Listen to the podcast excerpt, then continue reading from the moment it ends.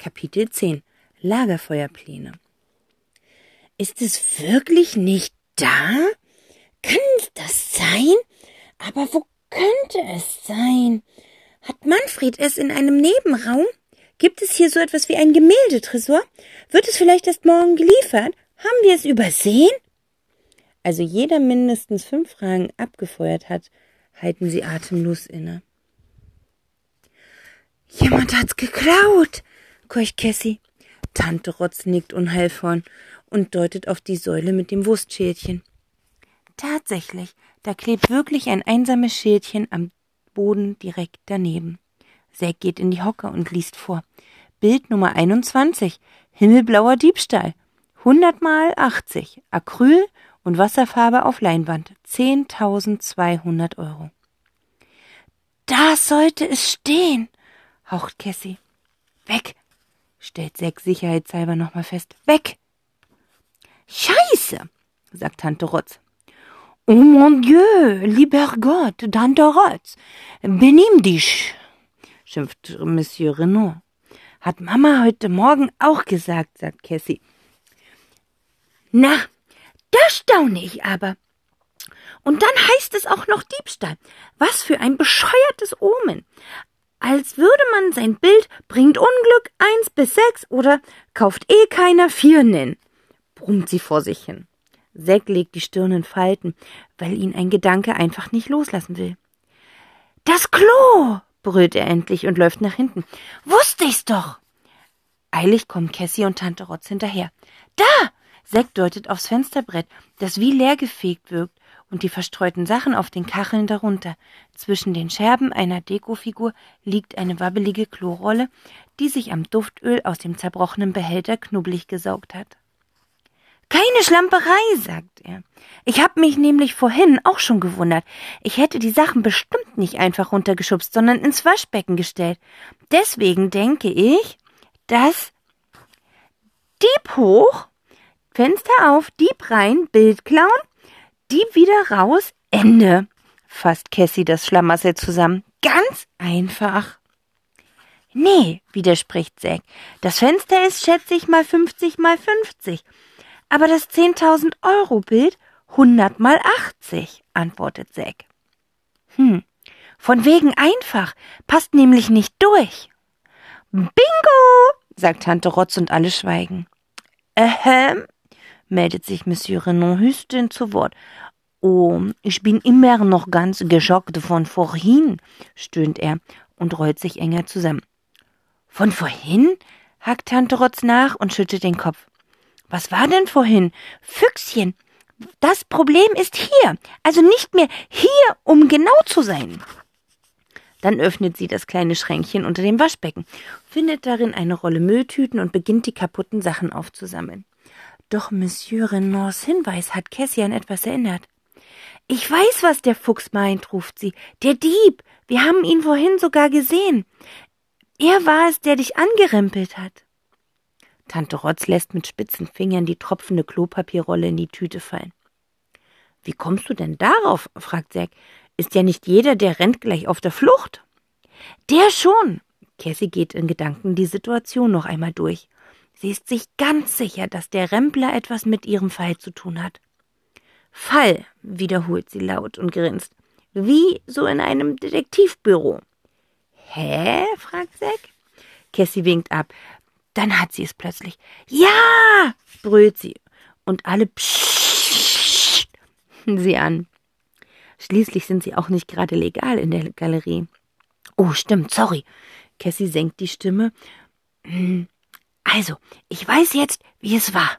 Der Typ hatte etwas in der Hand. Eine weiße Rolle, wie Geschenkpapier. Cassie nickt in Richtung Galerie. Oder eben Leinwand, stöhnt Sekt. Er hat das Bild aus dem Rahmen geschnitten. Dann ist es ja zusätzlich auch noch kaputt. Cassie überlegt. Hm, vielleicht aber auch nicht. Wo könnte das Rahmengestänge sein? Abstellkammer? Schlägt Tante Rotz vor und zeigt auf eine Tür. Zack nickt und stürzt in den winzigen, fensterlosen Raum, der seinem Vater als Büro dient. Da liegt der Rahmen des Gemäldes tatsächlich auf dem Boden. Neugierig presst sich Cassie an Zack vorbei und hebt ihn auf. Glück gehabt, stellt sie fachmännisch fest. Der Einbrecher hat nicht geschnitten, sondern die Klammern gelöst und dann den Rahmen hier reingestellt, damit es nicht sofort auffällt, dass ein Bild fehlt. Oh, der hat Nerven, stimmt Zack zu. Papa hätte trotzdem schon beim Ausschließen gewusst, dass hier was nicht stimmt. Papa, ruft Cassie. Oh, äh, Mist. Tante Rotz, wir müssen was unternehmen, ruft Zack. Hat Mama nicht gesagt, dass Papa später nach dem Essen ganz sicher hier nochmal vorbeikommt? Cassie hat das Gefühl, als würde die ganze verrückte Situation von Minute zu Minute komplizierter werden. Zur Kontrolle oder weil er dem Degenstedt zeigen will, wie toll alles geworden ist, ergänzt Zack. Oder Frank sein Glitzerjacket vermisst, krächt Cassie, als sie genau dieses auf der Stuhllehne hinter dem Tresen entdeckt. Lagerfeuer, sagt Tante Rotz bestimmt und lässt sich in derselben Sekunde mitten in der Galerie auf den Boden plumpsen. Schneidersitz geht leider mit den alten Knien nicht mehr. Sie kramt in der Klacktasche, fördert ein Teelicht und ein Feuerzeug zutage, klopft einladend neben sich auf den Boden und entzündet das Kerzchen. Die Zwillinge sehen sich fragend an und lassen sich ratlos nieder. Was hat Tante Rotz denn jetzt vor? Sie können doch das Drama nicht einfach ignorieren. Doch ohne sich durch die angespannte Lage aus der Ruhe bringen zu lassen, reicht Tante Rotz den Kindern ihre Hände. Instinktiv schließen die Zwillinge den Kreis, indem sie sich auch an die Hand nehmen. Gut, sagt Tante Rotz zufrieden. Heutzutage nennt man sowas Teamsitzung, oder? Ich sage Lagerfeuer. Da fließt nämlich viel mehr Energie. Merkt ihr's? Die Zwillinge nicken, und zwar nicht nur aus Höflichkeit, sondern weil sie genau das plötzlich ebenfalls spüren. Eine milde Zuversicht, dass Papas Ausstellung gerettet werden kann, wenn sie jetzt zusammenhalten und einen guten Plan aushecken. Und zwar mit vereinten Kräften und Tante Rotz Hilfe. Immer, wenn du denkst, es geht nicht mehr, kommt von irgendwo ein Teelicht, äh, Lichtlein her, zitiert Tante Rotz. Also, los jetzt, lasst uns nachdenken. Was haben wir? Ein weges Bild, sagt Cassie. Weges gibt es nicht sagt seufzt, seufzt Zack. Ist aber ein logisches Wort, widerspricht Tante Rotze. Es heißt ja auch eine verlorene Socke. Ich erfinde auch dauernd Wörter. Ist euch zum Beispiel schon mal aufgefallen, dass es kein Wort für nicht mehr durstig gibt? Also, sowas wie satt bei Hunger? Nein, mein Wort dafür ist Glecks. Wenn ich zu viel getrunken habe, bin ich sowas von Glecks. Die Zwillinge kichern. Gut. Also, wir haben also ein weges Bild, fasst Tante Rotz die dürftige Ausgangslage zusammen. Und bis morgen muss es wieder da sein, sagt Cassie. Ja nun, meint Tante Sotz und Tante Rotz und seufzt. Ist jetzt nicht gerade so schwierig, wie den Nobelpreis in Pralinenfüllung erfinden zu bekommen, aber doch ganz schön knifflig. Gibt's so einen Preis überhaupt, will Cassie wissen? Nö, sagt Tante Rotz. Sollte es aber. Wir können die Polizei anrufen, schlägt Zack zögerlich vor, und schon alleine die Betonung seiner Frage zeigt, wie ungern er diese Möglichkeit wirklich umsetzen würde. Zum Glück sieht seine Schwester das ganz genauso. Sie tippt sich an die Stirn. Spinnst du? Dann kommt ja alles raus. Die Presse macht einen Skandal daraus und Papa kann die Galerie schließen. Gut. Zack ist erleichtert.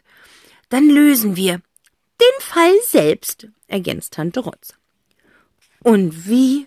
Fragen die Zwillinge gleichzeitig. Tante Rotz stand eine Weile in das flackernde Teelicht.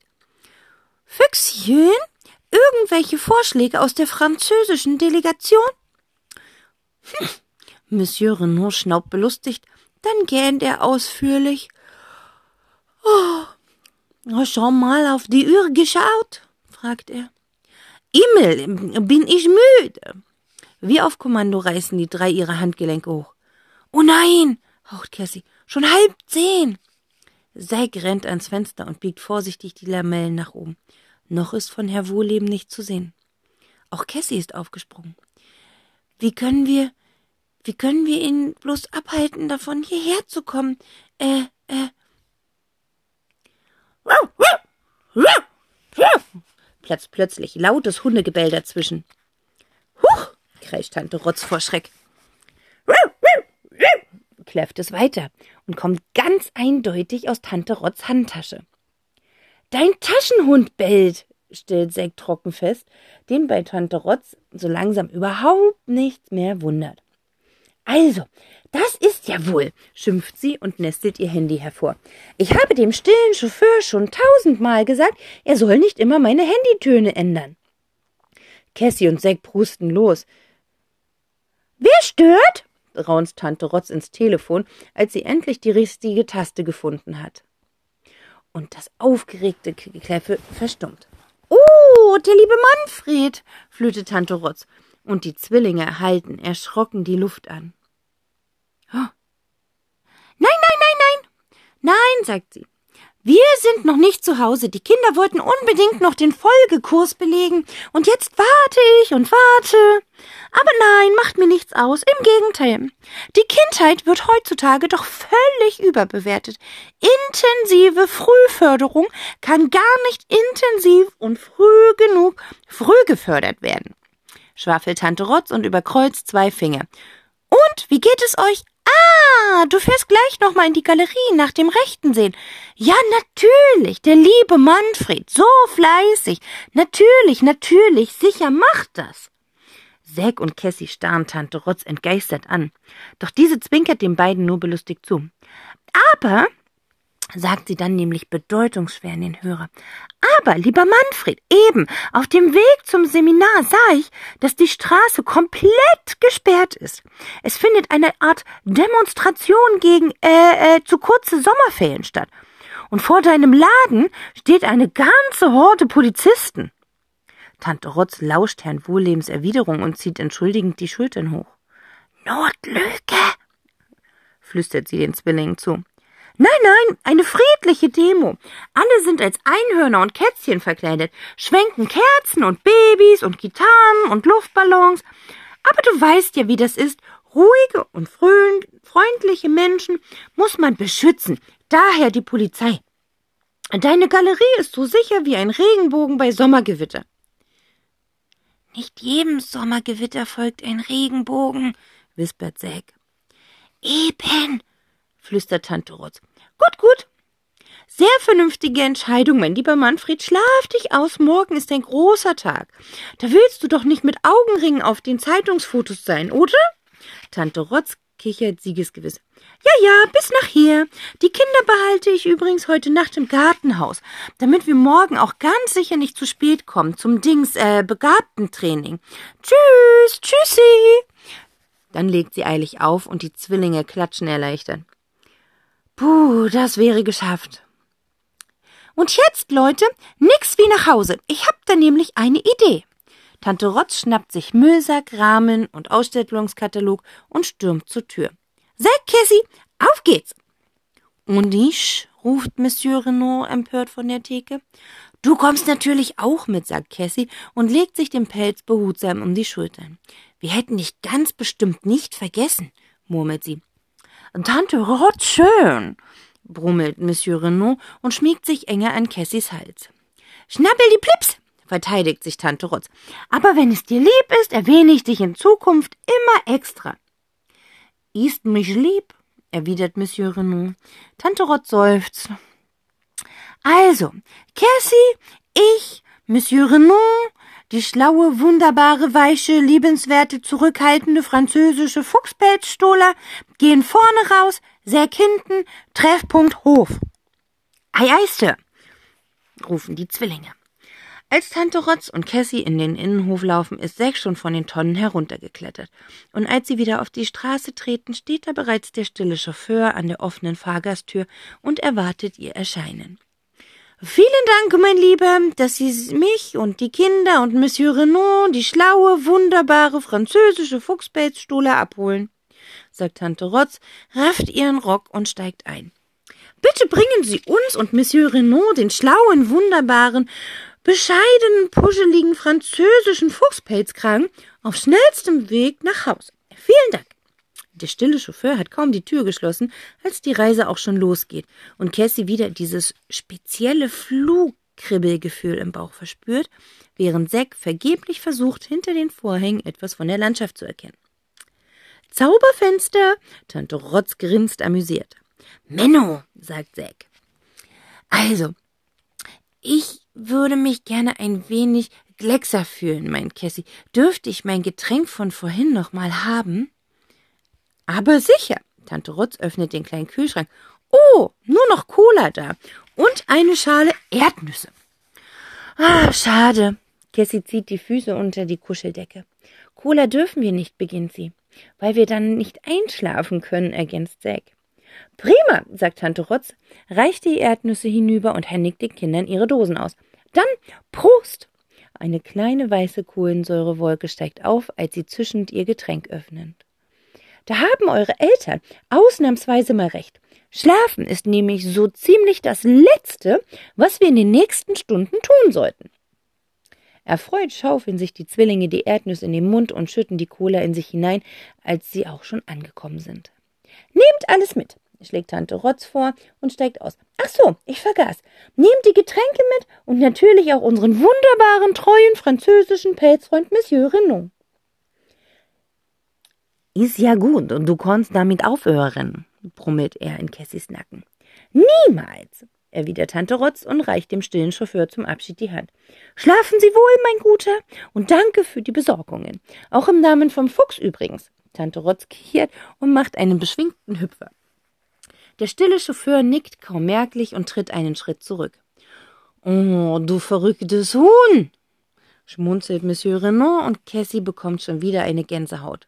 Von ihr aus könnte sie den sprechenden Schal ihr ganzes Leben lang um den Hals tragen.